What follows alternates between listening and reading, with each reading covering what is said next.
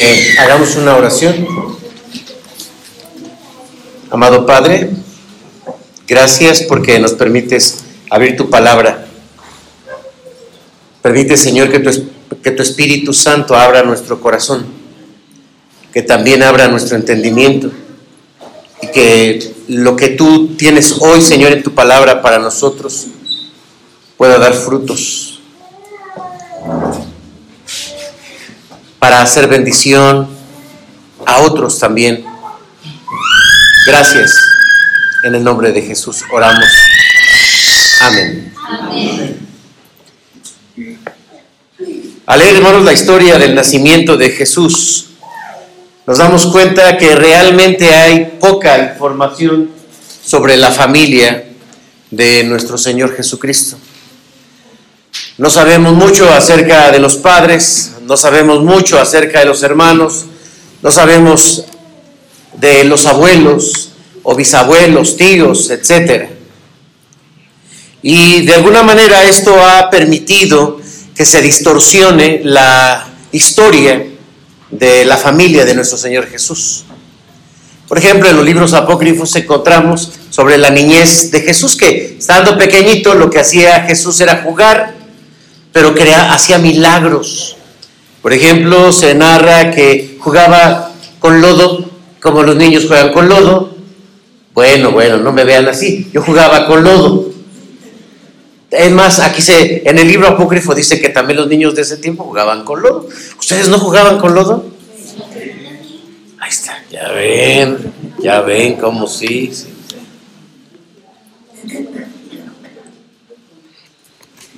Y entonces eh, hacías eh, pajaritos de, lodo, entonces le soplaba y volaban, los, se hacían pues de verdad. Y también sabemos que la Iglesia Católica em, pues ha conformado pues una doctrina que es la doctrina de la eh, virginidad perpetua de la Virgen María y que fue virgen siempre. Por lo tanto, no debe tener hijos más que Jesús. Entonces se, crean una, historia donde, aunque la Biblia menciona los nombres de los hermanos de Jesús, no, no, no, no, eran sus primos. Porque la palabra hermanos y primos en griego es igual. Además, eh, es posible que José, porque obviamente para resaltar la figura de María, necesitan minimizar la historia de José, lo más seguro es que José ya venía de un fracaso familiar y traía a, los, a los eh, otros hermanitos de Jesús. Sin embargo, em, también se ha creído que la, la, vida de Jesús fue en la adolescencia un tanto excéntrica, porque de los 12 años hasta los 33 años no se dice nada acerca de Jesús. Entonces se ha especulado de que la vida de Jesús era excéntrica, eh, se dedicaba a la eh, comunión con Dios y se apartaba de la gente y solo convivía con sus padres. ¿Qué fue la siguiente, por favor? ¿No más? Como un misticismo de la vida de Jesús. Cuando leemos en los evangelios, Mateo, Marcos, Lucas y Juan, encontramos a un Jesús influido por una familia. Jesús tuvo una familia. A la familia de Jesús se le conoce, según la tradición cristiana, como la familia sagrada. Ya sé que todos somos familias sagradas, pero estamos hablando de la familia de Jesús. Se le conoce así, de hecho hay un cuadro de la familia, la Sagrada Familia. Jesús tenía la influencia de la familia porque vivió en una familia y conoce, entiende la dinámica de los problemas que hay en la familia. Seguramente él eh, pues pasó las enfermedades, las crisis, eh, tal vez las deudas, eh, las luchas, etcétera, porque tenía una familia.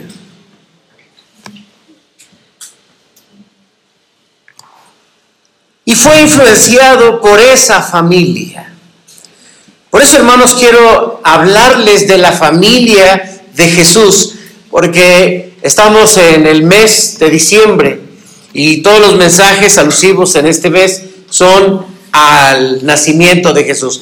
Cuando Jesús nace, así lo describe la Biblia, nace en el seno de una familia. Y miren, yo creo que en primer lugar hay que señalar que Jesucristo tuvo una familia común. Una familia común. Vamos a ver qué nos dice el versículo 18. ¿Quieres poner la siguiente, por favor? La siguiente. Ahí. Versículo 18 dice así. El nacimiento de Jesucristo fue así. Estando desposada María, su madre, con José, antes que se juntasen, se halló que había concebido del Espíritu Santo. Ya, ya sé que alguien va a decir, ah, sí, qué común, ¿no? Sí, qué común. Tan común que así sucede con mi vecina. Eh, quieren un poco más allá, la parte social. ¿Qué podemos saber, hermanos, eh, según los evangelios, acerca de esta familia? Vamos a verlo. La siguiente, por favor. Tenemos una, algunos eh, textos. Por ejemplo, Mateo 1.16 y hace un momento escuchamos un mensaje acerca de la genealogía de Jesús.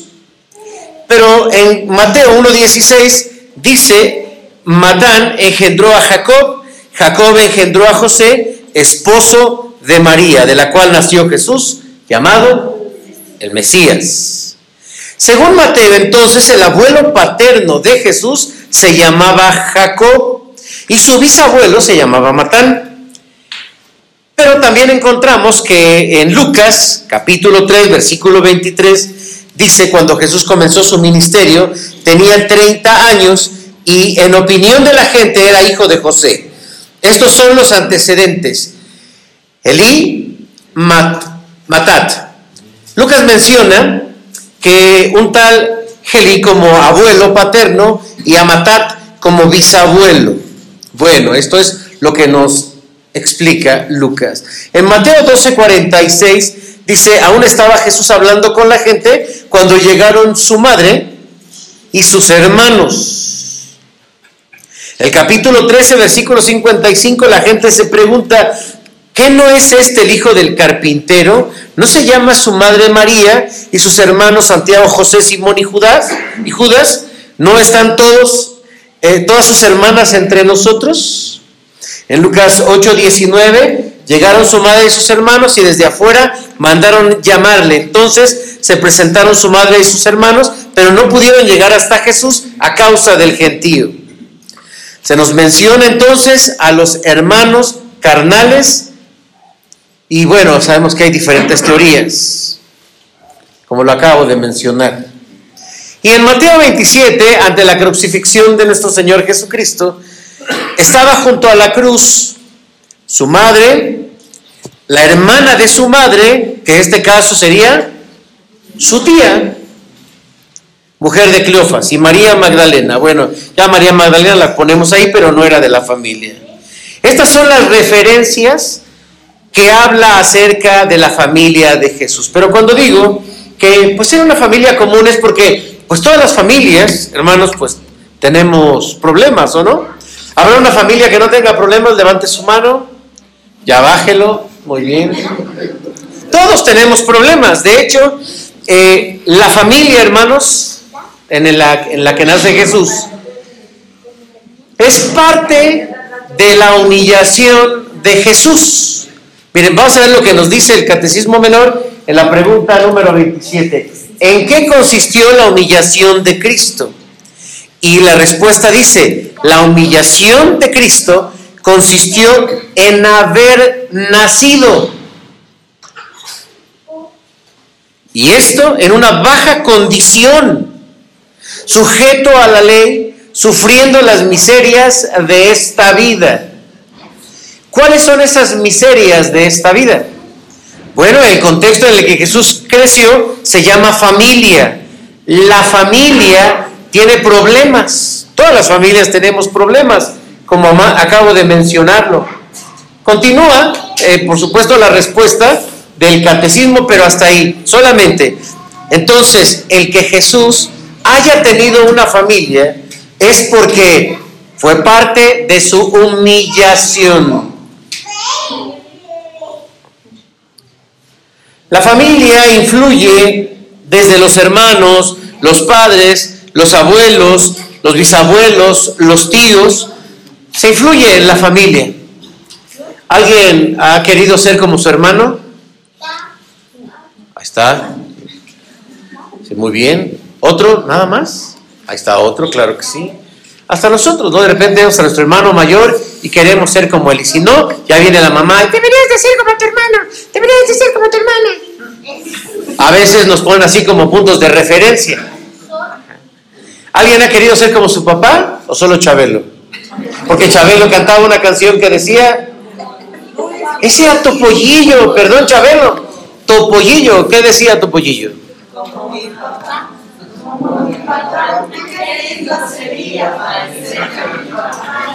A ver, otra vez, ¿cómo va? Ah, sí. Porque el papá también, es decir, se influye tanto que es, ¿quién quiere ser como su mamá? Bueno, ya bajen la mano.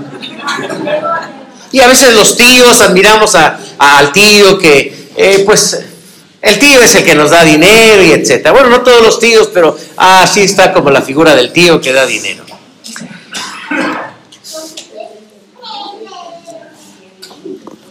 Jesús, hermanos, eh, dice en Filipenses capítulo 2, versículos del 5 al 9, que estando en su trono, en su gloria, no tenía ninguna necesidad, pero dejó su trono y dejó su gloria para venir a este mundo. El apóstol Pablo también lo llama la humillación de Jesús. Versículo 19, ¿quieren leerlo por favor? A la una, a las dos y a las tres. Venga. A todos juntos. Uno, dos, tres.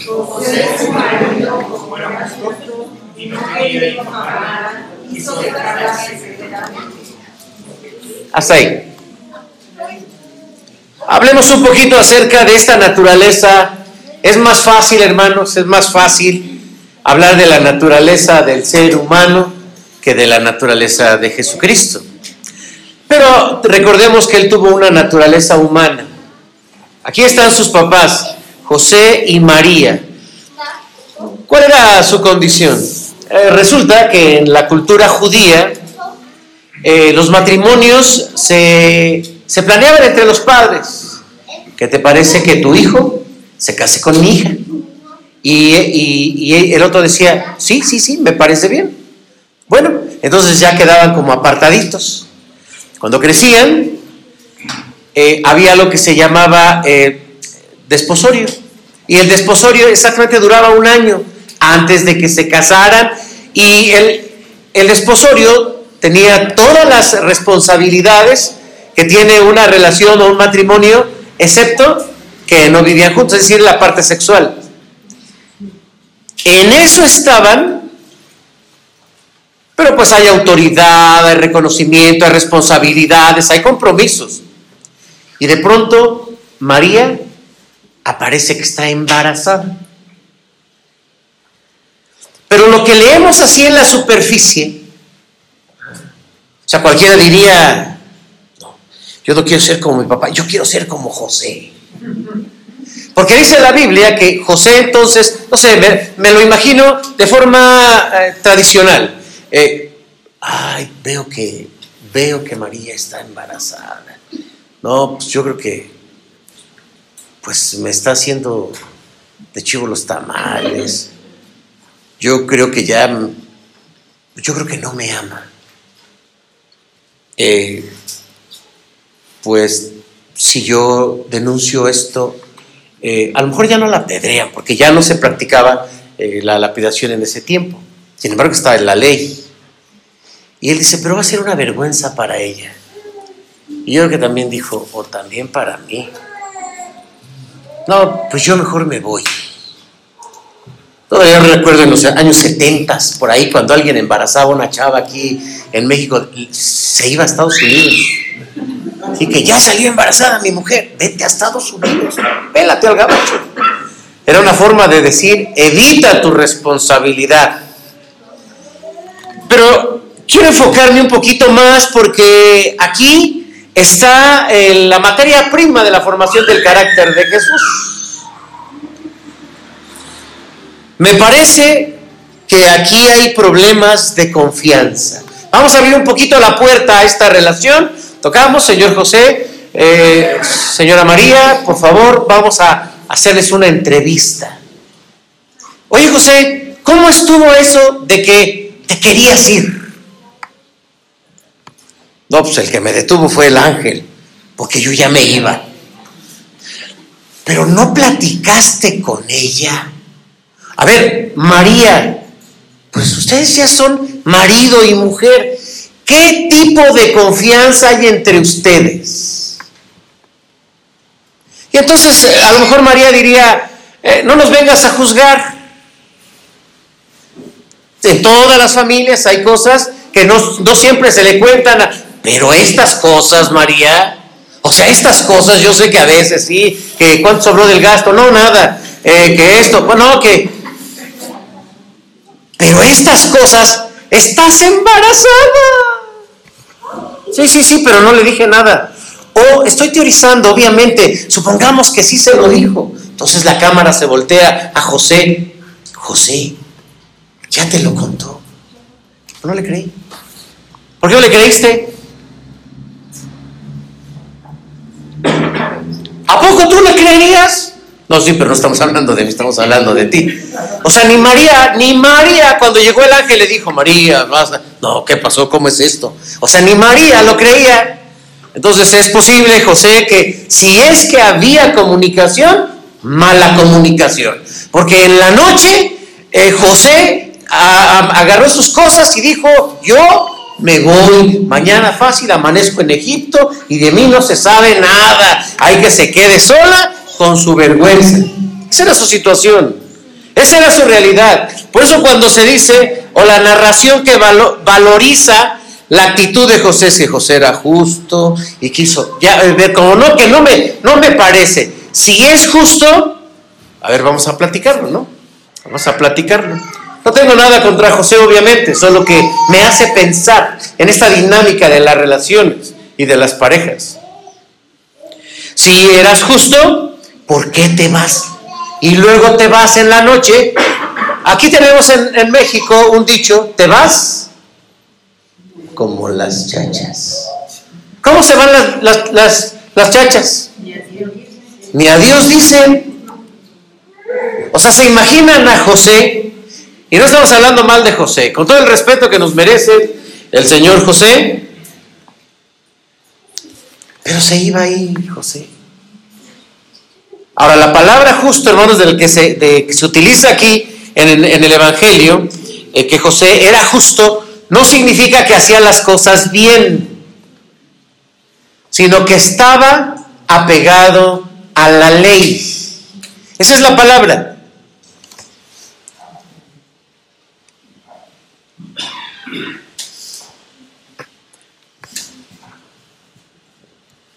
Tenía problemas de imagen social José, seguramente, porque dijo esto yo no lo voy a aguantar, yo mejor me voy.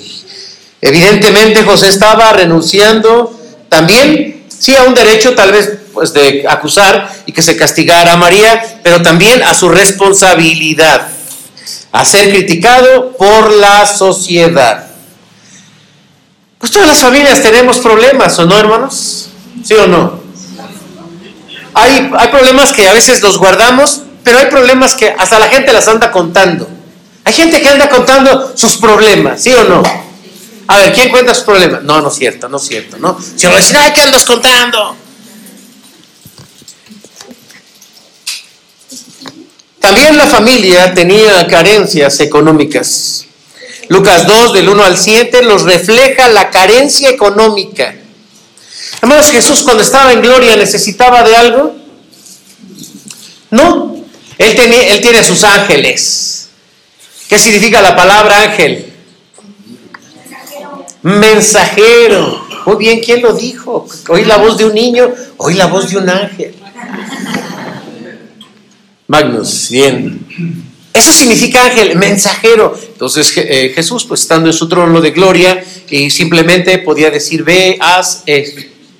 Pero al llegar a la tierra y estar en una familia, y creo hermanos, que pues por cuanto la familia de José y la familia o, con María eran pobres, eran de escasos recursos, porque de esa manera se refleja la humillación de Cristo. O sea, imagínense, sí, voy a ir a la tierra, pero pues por lo menos en un, en un lugar digno, no, ya no digo un establo, bueno, no era exactamente el establo, sino era el lugar donde se ponían los animales, pues que iban de paso.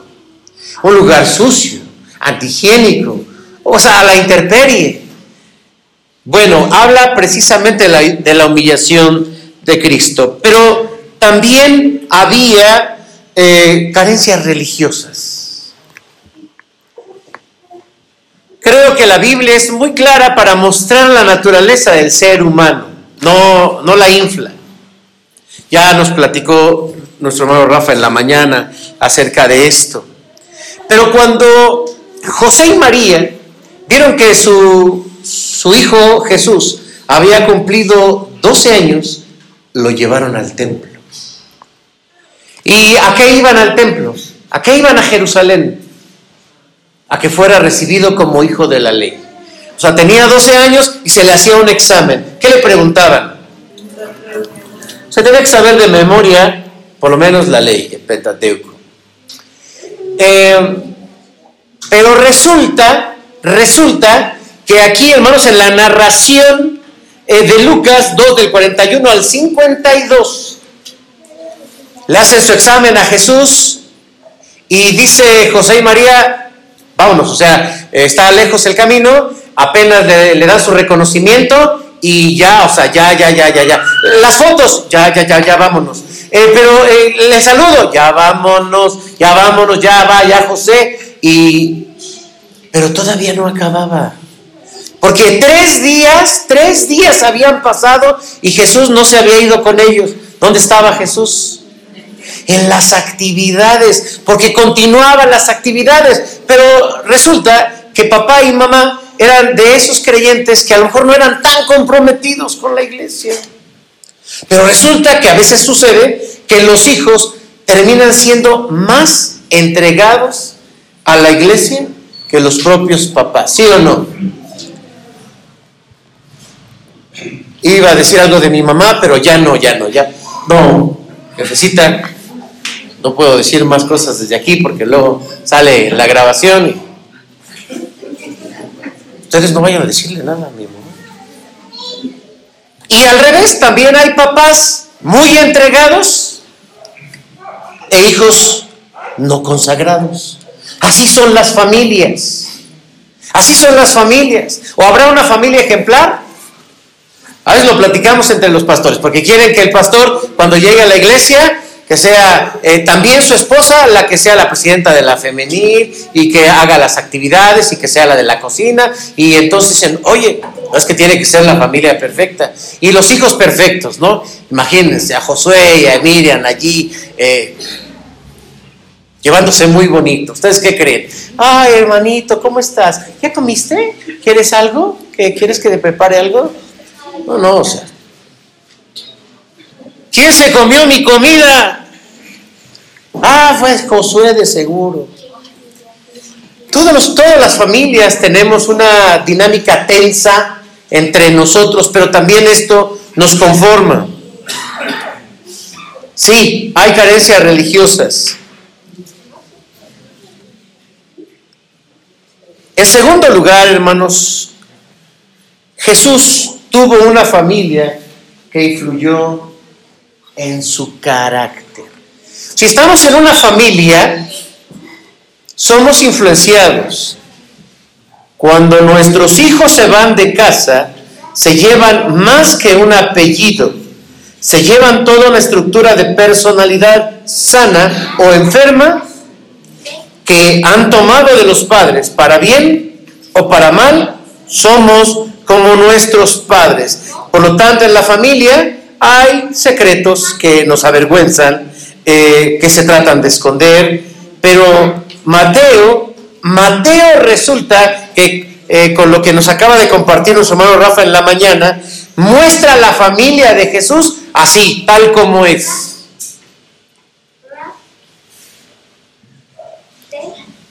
Ya nos hablaron de estas cinco mujeres en la genealogía de Jesús. Tamar tuvo una relación sexual con su suegro. Raab, una prostituta. Ruth, una extranjera. Y cuando digo extranjera, no digan, ah, pues sí, sí, los extranjeros. No, o sea, ¿cómo llamaban a los extranjeros los judíos? ¿Cómo, cómo, se, cómo les llamaban? Gentiles, bueno, la verdad es que la palabra gentil, aunque en nuestros días suena así como, oiga, usted es muy gentil. Ah, sí, comúnmente. No, en aquel entonces es gentucha, pero todavía estaba la palabra perro. ¿Se acuerdan? Incluso Jesús la utilizó. Cuando viene una mujer y le dice, Jesús, que, dice, a, ver, no está bien que yo tome el pan de los hijos y se los dé a los perros. O sea, la mujer no se ofendió, ella sabía, no, sí, son los judíos. Pero entonces le dice, pero aún los perros tomamos del pan de los hijos. Ay, caray, pues tienes mucha fe, mujer. Y entonces se le concede su petición. Así, una extranjera. También se habla sobre Betsabé. Recordemos que es la mujer de Urias. Eh, ahí está de por medio del adulterio y un asesinato. Y también María, que en este momento estaba representando una crisis social. Esta fue la familia de Jesús. Y Mateo, creo hermanos que la describe con cierta sensación de que en todas las familias habrá de todo tipo de problemas y que Dios tiene misericordia de las familias. Hay dolor, hay errores, hay vicios, fracasos, pecados. Jesús, hermanos, entiende a la familia porque él mismo tuvo una familia. La palabra también en el Nuevo Testamento lo describe en Hebreos porque Dios no nos ha dado un sumo sacerdote que no nos entienda, sino alguien que fue tentado en todo. Tuvo una familia, nos comprende. Él sabe de los problemas que hay en la familia, que a veces hay odios en la familia, que a veces hay que se piden prestado y no se pagan, eh, que a veces se abran mal, después ya sabe, ¿no? Que la fiesta y ¿cómo viste a fulanita? ¿Y cómo viste a sutanita? Es una dinámica de familia, ¿sí o no? No, de este lado no, de este lado sí, muy bien. Los problemas de la familia son los menos que se resuelven. ¿Sabían esto? Los enojos más fuertes que una persona se puede llevar a la tumba es con los de su familia. Así que hermano, si tú tienes problemas en tu familia, pues ten ánimo, porque el Señor desea sanar tus relaciones familiares. El Señor ama a la familia. La familia, hermanos, influye sobre el carácter de los hijos. Por supuesto, así fue el caso de Jesús. Miren, la siguiente, por favor.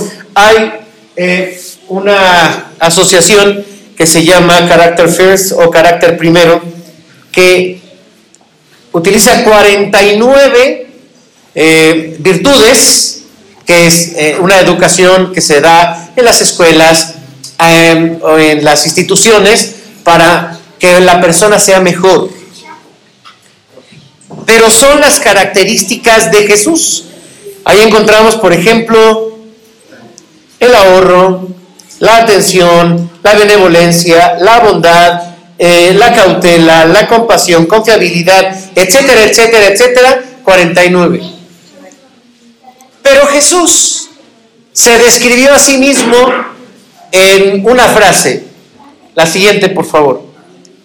En Mateo 11, 28 al 30, eh, Jesús dice, eh, venid a mí todos los que estáis trabajados y cargados, yo os haré descansar, llevar mi yugo, porque ligera es mi carga. Y aprended de mí, Fíjense, ¿cómo se describe? Jesús describe su propia personalidad. Aprendan de mí que soy manso y humilde. Esas dos características Jesús eh, las utilizó para describirse. Manso, que acepta el mandato, que se somete a una orden o a una decisión.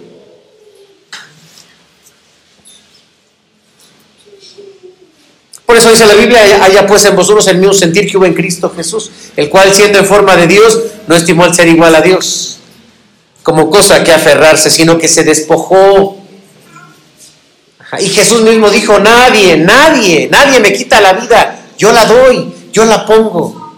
Él era obediente a su Padre, humilde, humilde, ¿qué es la humildad, hermanos? Por ahí, o sea, eh, por lo menos eh, lo he escuchado dos o tres veces en los sermones.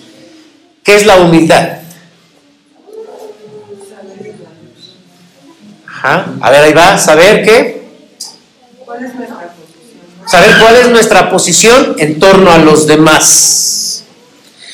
Aquí es donde se forma el carácter, importancia de la sujeción y la obediencia en la familia. Lucas 2.51. La formación del carácter tiene mucho que ver con la sujeción. Imaginemos un hijo rebelde e imaginemos un hijo eh, obediente. Crece, crece. ¿Cómo se hace el niño rebelde? Sí, grande, grande, rebeldote. Alguien dijo, rebeldote. ¿Cómo se hace el niño rebeldito? Pues rebeldote, si ya creció. Muy bien. ¿Cuál es su característica? ¿Hacia dónde va su comportamiento? Una persona o un niño que aprende a rebelarse hacia sus autoridades inmediatas, es una persona que no tiene respeto en la escuela. Se le grita al maestro, te voy a reprobar. Le sigue pateando. Te voy a llevar a la dirección. Mi jefa te va a demandar para pronto, dice el niño. Y así es ahora, ¿se han dado cuenta? ¿Por qué? Porque son niños rebeldes. ¿Cómo es un niño obediente? Aquí está un niño obediente, muy bien. Like a los niños obedientes. Puros niños obedientes, ahí está, miren. Y los grandes, no, no, yo soy.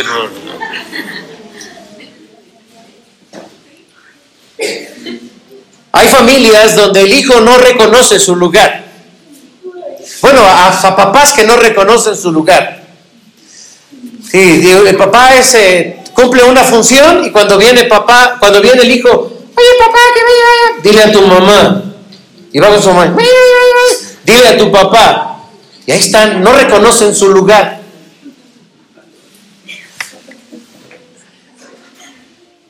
Hay papá, hay, hay, hay, eh, hay hijos que fungen como papás.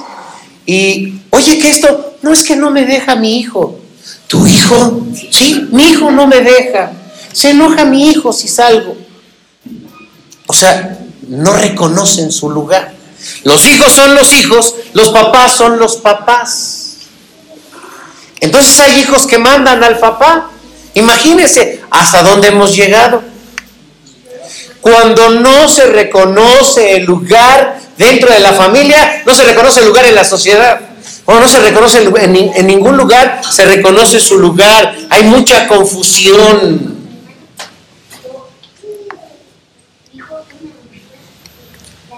Ahí la importancia de sabernos guiar por nuestros padres, de respetar a nuestros padres y de reconocer el orden que tenemos dentro de la familia.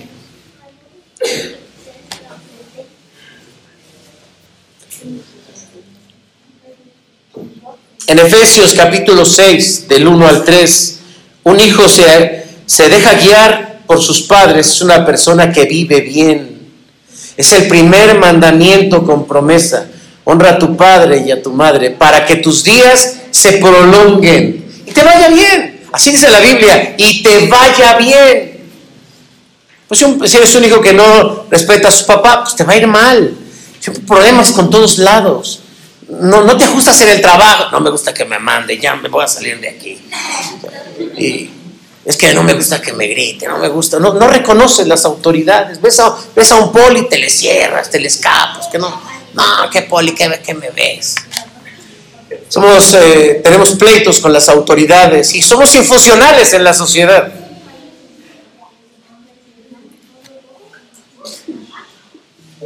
Queremos lugares que no nos corresponden. Queremos lugares que no nos ganamos. O rechazamos lugares que son nuestra responsabilidad.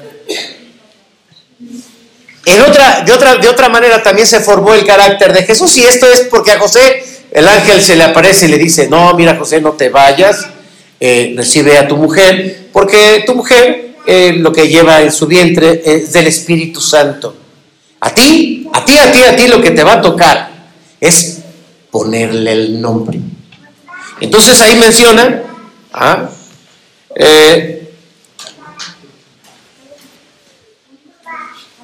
y parirá un hijo y llamarás su nombre Jesús, porque Él salvará a su pueblo de sus pecados, versículo 21. El papel, hermanos, de, de María era dar a luz, pero aquí llegaba José a ponerle el nombre, el nombre. ¿Cómo se siente uno cuando ese es el momento de ponerle el nombre al hijo? Y entonces uno, uno ya trae su nombre, ¿eh? o sea, uno ya trae su nombre. Y el otro ya trae su nombre. Entonces uno dice, si es niño, se va a llamar. Si es niña, ya está, ya está. Y el papá también, si es niña, ya está el nombre. Si es niño, ya está el nombre. Imagínense, de pronto, sale niña. Y dice el papá, ya tengo el nombre. ¿Se va a llamar como yo? No, ¿cómo crees? O la mamá, ya tengo el nombre del niño. ¿Se va a llamar como yo? No. Tu nombre tan feo, no sé cómo me vine a casar contigo.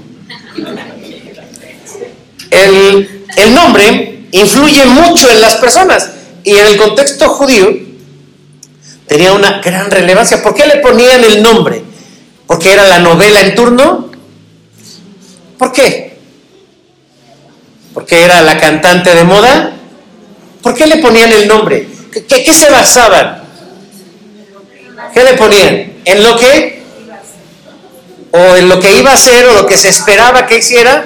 ¿O lo que en ese momento representaba? ¿Recuerdan qué significa Adán? ¿Adán? ¿Adán?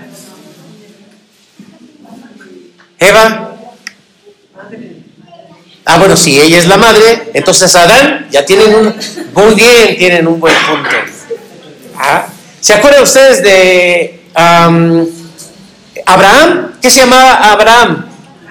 Padre de muchedumbre. Eh, eh, Saraí, princesa. Ajá.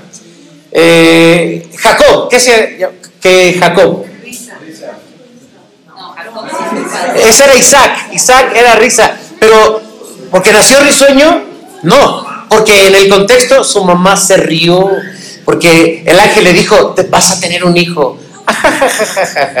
ya estoy vieja. ¿Cuántos años tenía la mujer? 90 años. Pero luego Jacob, ¿qué significa? Usurpador, tramposo. Y, pero todavía no hacía sus trampas. Pero el nombre desde que nacen muy observadores. A ver cómo nació. Ya nos decía nuestro hermano sacó la mano. Nadie pone la mano. Y ahora ponle así. Hermanos, lo que, eh, el contexto en el que nacía, se le ponía ese nombre. Moisés. Moisés, uno fácil. Moisés, sacado del agua. Moisés es el sacado, ¿por qué? Porque lo sacaron del agua, al pobrecito. Ahí andaba solito así, sin timón.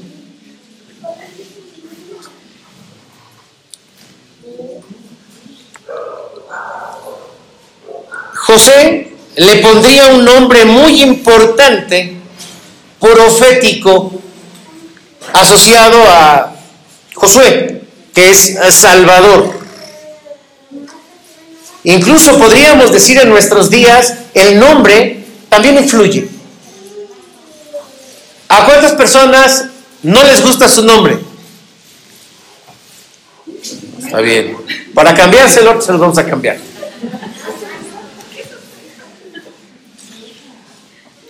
¿A alguien en algún momento no le gustó su nombre? ¿A quién le gusta su nombre? Ah, sí. ¿A quién les gusta mi nombre? Es, bien, bien, bien, bien. Porque los nombres juegan un papel muy importante. De veras.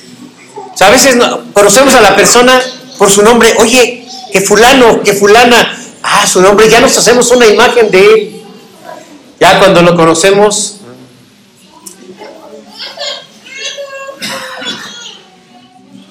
Tan es así, hermanos, que en la Biblia encontramos casos en los que Dios le cambió el nombre a las personas porque el puro nombre ya era una desgracia.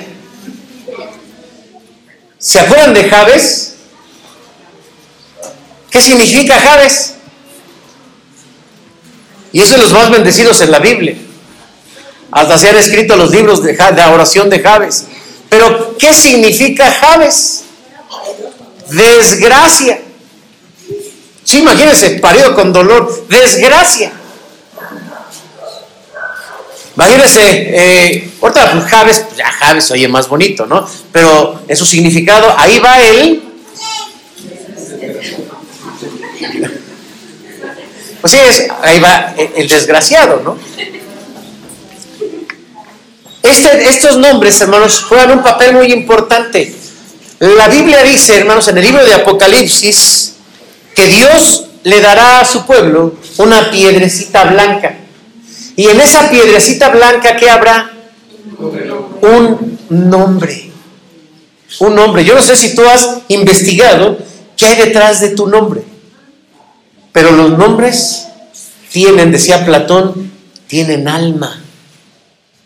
Hasta en la vibración, cuando uno dice José Luis a ver, qué bonito se escuchó otra vez. José Luis. Tiene, ah, pero ahora digo otro nombre. Jorge o Daniel. Todos son diferentes. Dice eh, Dal Carnegie en su libro Cómo influir sobre las personas y ganar amigos. Él dice, el nombre más hermoso para una persona es el propio. Efectivamente. Cada vez que tú le dices a una persona por su nombre, la persona se siente bien. A veces son diminutivos, ¿no? De, cariño. ¿A quién le dicen, a, quién le dicen de, cariño en su casa? No más a ti. a ti te dicen pachuli. Así se le conoce en la casa como pachuli. Muy bien. ¿No les, dan, no les hablan de cariño? No, está. Algunos sí, algunos no. ¿Quiénes hablan así como muy marcado, así como, a ver, ¿dónde estás, Alejandra? Sí les hablan. El nombre, hermanos, el nombre es la identidad de la persona con que nos relacionamos.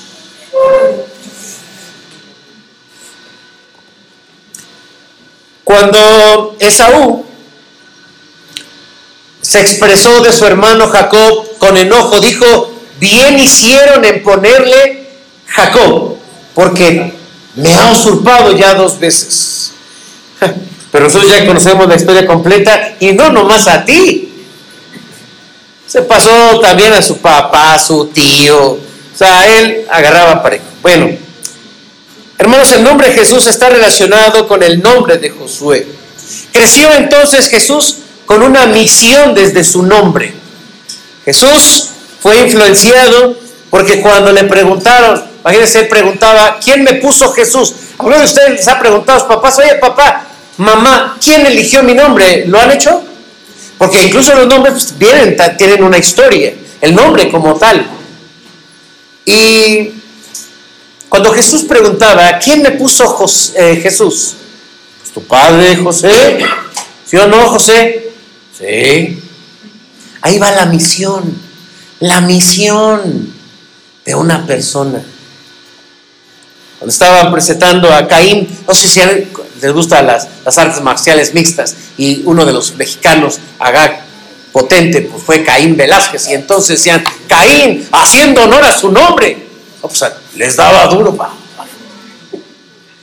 A veces ahí va, ahí va nuestro, nuestro destino.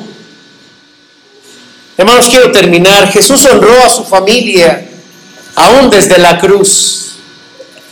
Mujer, le dijo a María, he ahí tu hijo, hijo, he ahí tu madre. ¿Qué habrá, habrá pasado en ese momento? ¿Dónde estaría José? Según la tradición cristiana, José ya no vivía, José. José había muerto años atrás. Incluso se cree que antes de que Jesús comenzara su ministerio. Y la honró porque de él, de ella, de esa familia, recibió el amor, recibió el cariño y aprendió también a perdonar. Su familia no solamente era José y María y sus hermanos, su familia la amplió más porque vimos su generación. Por lo tanto, hermanos, agradezcamos a Dios por nuestra familia. Gracias a Dios por papá y por mamá. Y reconozcamos que con todos sus conflictos, nosotros también somos parte de esos conflictos. No nos podemos zafar. Cada vez que nosotros hablemos mal de la familia, vamos a estar hablando mal de nosotros. Como tú te expreses de tu familia, pues te estás expresando también de ti.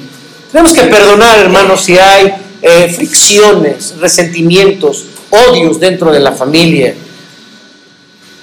Dejémonos de lastimar como familia, pues la familia es una bendición, así como para Jesús fue una gran bendición.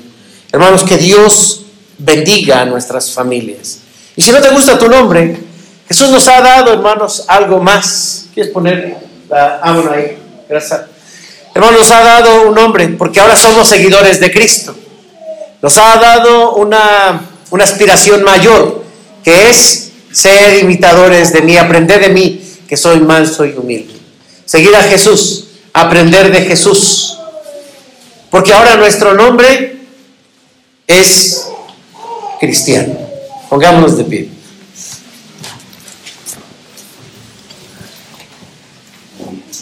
Oremos, Señor, gracias por nuestra familia. Señor Jesús, tuviste una familia y también te influiste por ella. Y gracias por sostener, eh, cuidar, unificar a nuestra familia. Señor, libra los resentimientos que hay en el corazón, en la mente, nuestras actitudes hacia nuestras familias. Esas familias, Señor, que en estas fechas eh, ya no se pueden juntar porque ya no se llevan, porque se han ofendido, porque se han lastimado, porque ha fallecido tal vez papá o mamá y ya, ya no pueden reorganizarse. Te pedimos, Señor, por ellos, por los que sufren, que tú bendigas a la familia, bendice a nuestros hijos, bendice, Señor, a nuestros padres, al esposo, a la esposa. Señor, bendícenos y que nos unas con los lazos del amor de tu Espíritu Santo. Amén.